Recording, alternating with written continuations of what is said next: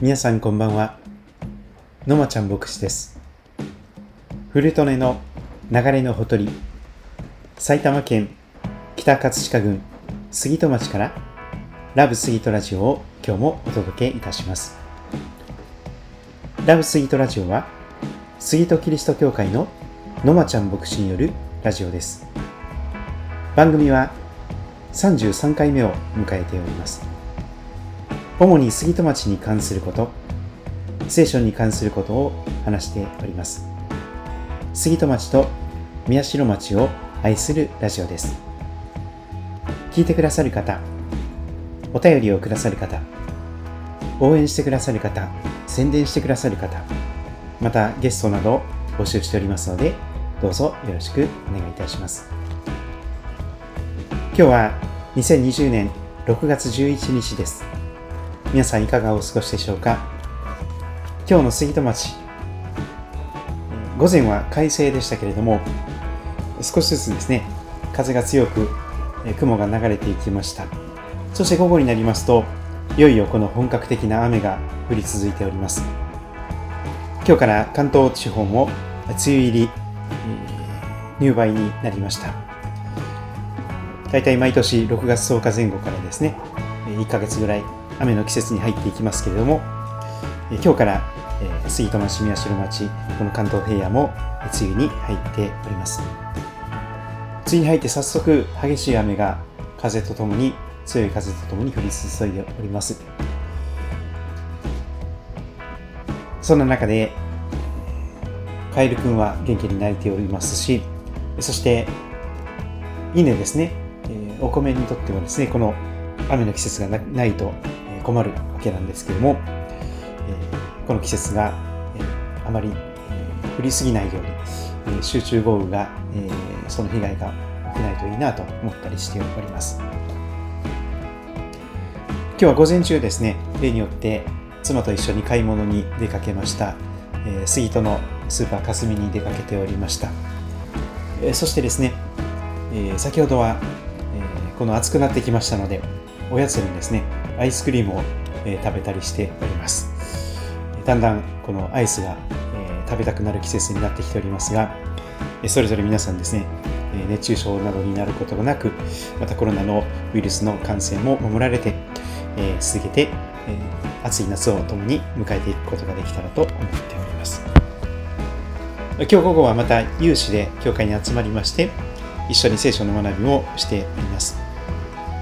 今日のこのラジオではですね、えー、今日午後ですね、え、有志の方と一緒に学びました、え、この内容ですね、えこの洗礼を受けたあなたのために信仰生活 Bible Lesson for Youth ユースのための受選語テキストという日本同盟キリスト教団の教会教育部が、え作ってくださったこのテキストの、え内容を分かち合っていけたらと思っております。前回レッスン13を学んだわけですけども、えー、今日はですね、レッスン14、一番最後のところになりますが、苦しみの意味。レッスン14は苦しみの意味になっております。誰もが避けたいけど、誰もが避けたいけど、けれど必ず経験しなければならないこと。それが苦しみです。あらゆる人、あらゆる宗教が苦しみについて考えてきました。仕方がない。こういう運命。先祖のたたり。罰因果応報。どうして自分だけがこの目に遭うのか。怒り。絶望。自分を責める。神を責める。などなど。苦しみに対して実にさまざまな解釈。対応があります。聖書は苦しみについてどう教えているのでしょうか。まず1つ目、苦しみの起源なんですけれども、苦しみはこの世界に最初から存在したわけではありません。聖書の神様、天地を創造された神様は最初、苦しみのない世界を創造されました。漱石1章31節を開くと、そのことが記されております。漱石1章31節神はご自分が作ったすべてのものを見られた。見よ、それは非常に良かった。夕があり朝があった第6日と記されています最初に神様が天地万物をお作りになった時にそれは非常に良かったそこには苦しみは悲しみは存在しなかったわけですしかしアダムとエバが最初の男と女がですね神様に逆らって罪を犯したのでこの世界に苦しみが生じました。漱石3章の中に書かれていることです。人の罪の結果神様によって作られた全てのものが滅びの束縛に入れられ苦しみのある世界となってしまいました。そして今に至るまで全ての作られたもの全ての被造物が共にうめき苦しみをしている。それも生みの苦しみだと聖書は語っております。ローマ人への手紙8章にそのようなことが出てきます。最初に神様が天地を作られた時には苦しみは存在しませんでした。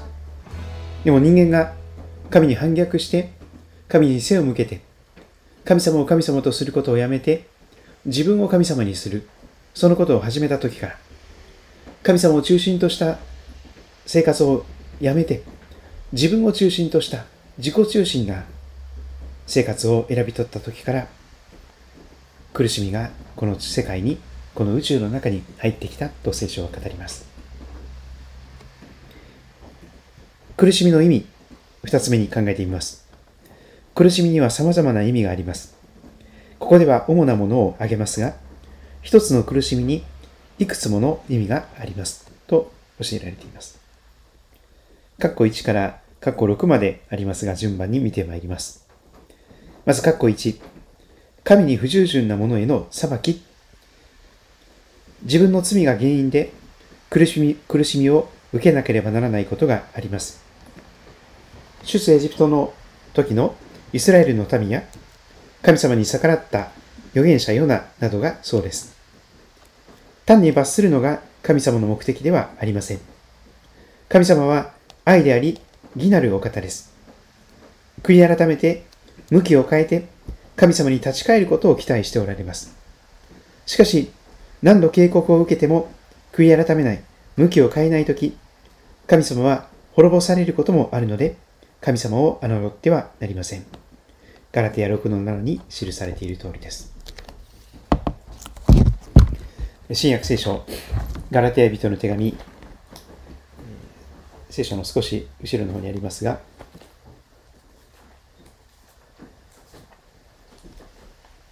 ガラテヤエペソ、ピリピコロサイト続きますが、ガラテヤ人の手紙の6章の7節に先ほどのようなことが教えられております。思い違いをしてはいけません。神は侮られるような方ではありません。人は種をまけば刈り取りもすることになります。人は種をまけば刈り取りもすることになります。そのようなことが警告されております。これ一つ目の意味ですね。神様に不従順な者への裁きとして苦しみがある。括弧にはどんな意味でしょうか自分のありのままの姿を知るためと記されています。苦しみは自分のありのままの姿を知る良い機会となります。自分の弱さを見せられ、へりくだらされます。新明記8章2節などにそのことが記されております。括弧の3番、神により頼むものとなるため。多くの人は、順調な時は神様を認めません。苦しみに遭い、自分の力でコントロールできない状況になって初めて、自分の無力さを知り、神様を求めるようになります。ただし、苦しみを経験した人すべての信仰が成長するわけではありません。苦しみを乗り越えただけでは、余計に自分に自信を持ち、神様に信頼しなくなる場合もあり得ます。苦しみの中で自分の過去を振り返り、軌道修正して神様との関係をより深くしていく人が成長できます。過去4、キリスト者であるために受ける苦しみ。私たちがキリストに従っていくとき、神様は思いがけないことではなく、当たり前のこととして苦しみを、え、受けるということが聖書に教えられております。苦難は思いがけないことではなく、キリストに従うとき当たり前のこととして受け止められております。またキリストに従っていくときに受ける苦しみは、イエス様が受けた苦しみを一緒に経験することになります。キリストは自分を犠牲にして神と人に仕えることの模範を示してくださいました。初代教会はキリストのゆえに恥ずかしみを受けることを真の弟子となったことの証、本当のキリストの弟子となったことの証として心から喜んでおります。使徒の働き5章44 41節などにそのことが記されています。括弧5、成果のため、清くされていく、イエス・キリストに似たものに変えられていくため、私たちは苦しみの経験を通して、神の掟、正しいことと正しくないことの判断などを学びます。私たちは苦しみを通して清められます。苦しみは私たちに忍耐、練られた品性を生み出し、成長させます。神様は私たちを神の子として訓練し、神の清さに預からせようとしています。括弧6苦しみの中にいる人を慰めることができるため。私たちは苦しみを経験することによって、苦しみの中にいる人を慰めることができるようになります。コリント人の手紙第2、1章4節5節あたりにそのことは記されています。私たちは他の人の苦しみの原因や理由をいろいろと解釈いたします。今回の試練はきっと〇〇さんが救われるために与えられたのじゃないかしら。この苦しい経験を通してきっと〇〇さんがもう一度神様に信頼するためじゃないかな。そういった解釈は、ひょっとしたら当たっているかもしれませんが、苦しみのただ中にいる方に対して、論理的に説明することよりも大切なのは、黙ったままでよいから共にいてあげることです。まずその人の気持ちを、気持ちに共感することが大切です。そうすると少しずつ感情が慰められ、癒されていく中で質問が変わってきます。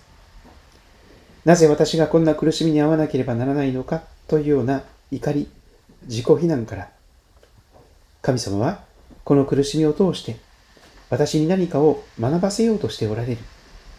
これも神様からの恵みだ。というような神中心の視点へと変化していくのです。最初はとてもそう思えないでしょう。でも、次第次第に、神様が、この苦しみの意味を与えてくださる。そんなことを、えー、覚えていくこともあります。3番目に、苦しみの勝利は約束されているということも、えー、覚えていきたいと思います。私たちは苦しみを避けて通ることはできません。できませんが、感謝のことに苦しみに打ち勝つことは約束されています。括弧1、耐えることのできない試練には合わせられない。神様は私たちを耐えることのできない苦しみ、苦しみを与えることはされませんと約束しています。新約聖書コリント人への手紙第1、10章13節にそのことが記されていますが、そこも開いてみたいと思います。コリント人への手紙第1、10章13節です。あなた方が経験した試練は皆、人の知らないものではありません。神は真実な方です。あなた方を耐えられない試練に合わせることはなさいません。むしろ耐えられるように、試練とともに脱出の道を脱出の道も備えていてくださいます。括弧に勝利の約束と癒しイエス様は苦難のしもべとして誰よりも深い苦悩を経験されそれに勝利されましたですから私たちの痛みを理解し癒してくださいます。かっこ3、どんな苦しみも私たちをキリストから離すことはできない。私たちは苦しみに負けそうな、負けそうになることがあるでしょう。負けているように感じることがあるかもしれません。しかし、必ずイエス様と同じように復活し、苦しみ苦しみにも勝利することが約束されています。すべての困難に勝利されたイエス・キリストが私たちのあなたのうちにいてくださるのです。かっこ4新天新地において新しい天と新しい地におきましては苦しみはなくなります。苦しみは永遠に存在するものではありません。イエス様が再び来られた後の新しい世界では苦しみはなくなります。黙示録の21章あたりに約束されております。4つ目に苦しみの解釈を超えてそのところも見ていきたいと思います。私たちの人生には祈っても容易に解決しない苦しみもあります。そうですね。少し信仰生活をするとそのことはよく分かってくると思います。祈ってもそんなに簡単に解決しない、答えられない、そういう苦しみがあります。そういう時はそこに何か神様の深い目的があることを信頼しましょう。隠されていることは私たちの神、主のものである。新明記にはそのように教えられています。今は明らかにされていないことがあります。私たちの目には覆われていることがあるのです。天国に行ったら神様に聞いてみたいことを祈りのノートに書いておいてもいいかもしれません。原因や理由がわからなくても無意味な苦しみはありません。神様は苦しみを通して私たちをより大きな成長へ導いてくださいます。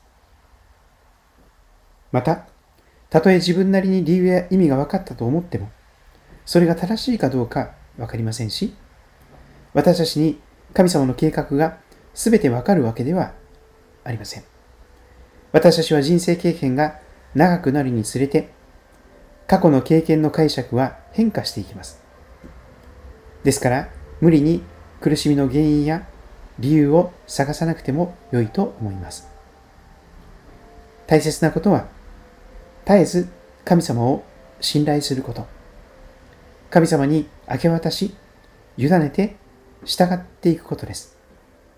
どんな苦しみがあっても、共に祈りつつ乗り越えさせていただき、成長させていただきましょう。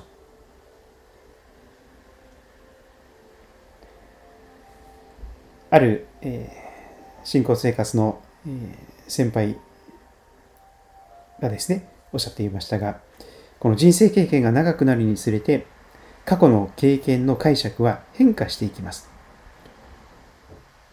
過去に起こったことを変えることはできませんが、その受け止め方が少しずつ少しずつ変化していくというのです。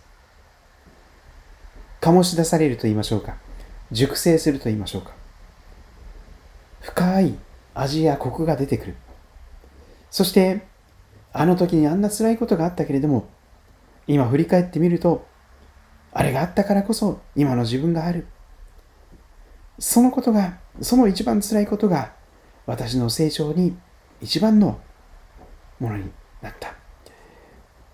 そんな形で人生経験が長くなるにつれて過去の経験の解釈は次第に変化していきます。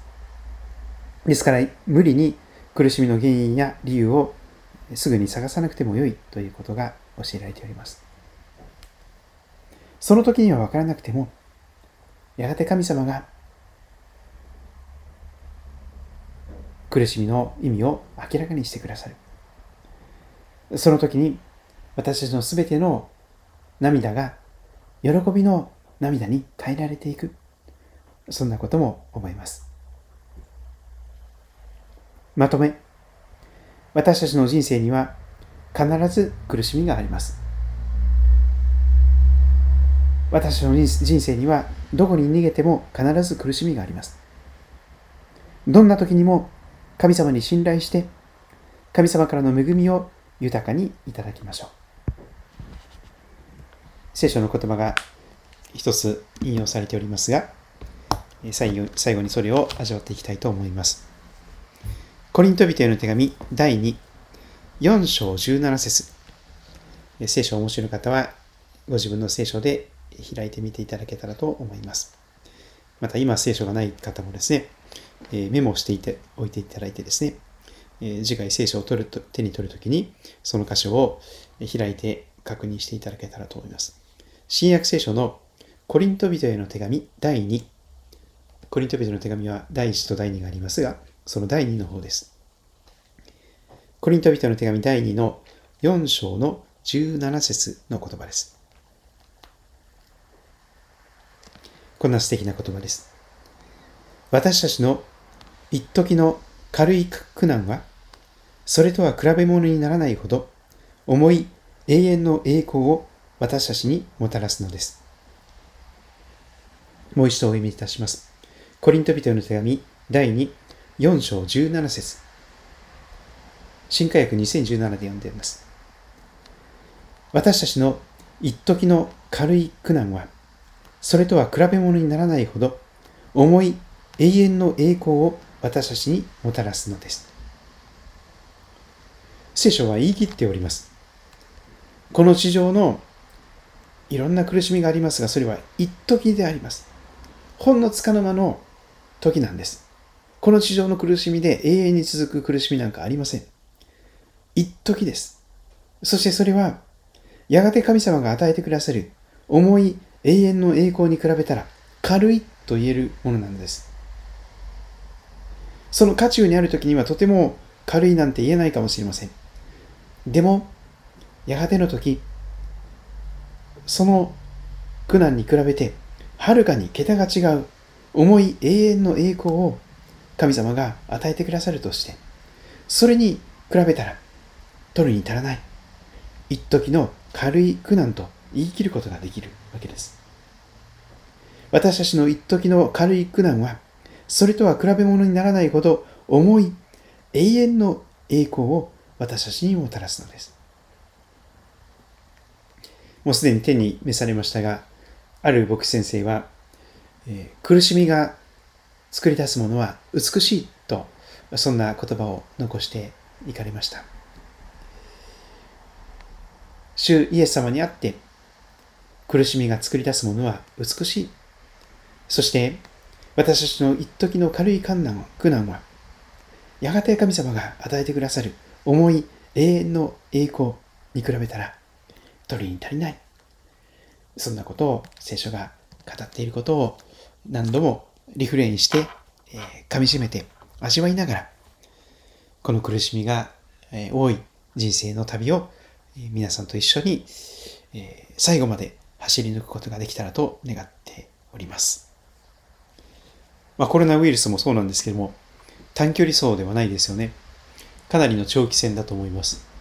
そして何度もえー、またこうウイルスがですねまた勢いを増してくるなんていうこともあり得ると思います人生にも一難去らないうちにまた一難そういうこともあり得ると思いますでも聖書は教えていますイエス様にあって全ての苦しみには意味がある意味のない苦しみなんかない神様はあなたを本気で愛しておられてそして苦しみを通してあなたをイエス・キリストに似た美しい人に成長させてくださる。成熟させてくださる。そのために全てのマイナスが用いられるということは本当に幸いなことではないでしょうか。今日は苦しみの意味を聖書から考えてみましたけれども、いかがだったでしょうか？素朴な疑問とかですね、いや、私はそうは思いませんとか、いろいろなレスポンスがあるかと思います。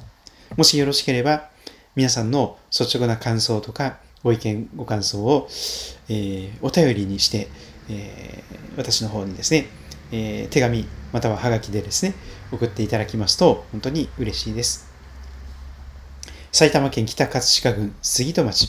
政治1-1-30埼玉県北葛飾郡杉戸町。政治1-1-30これが住所なんですけれども、えー、杉戸キリスト教会宛て、えー、また野町真理宛てでですね、えー、送ってくださいますと、えー、お待ちしております、今日もお聴きくださってありがとうございました。えー、またお会いしましょう。皆さんの上に神様の恵みと祝福、また守りと導きが豊かにありますようにとお祈りいたします。それでは皆さんごきげんよう。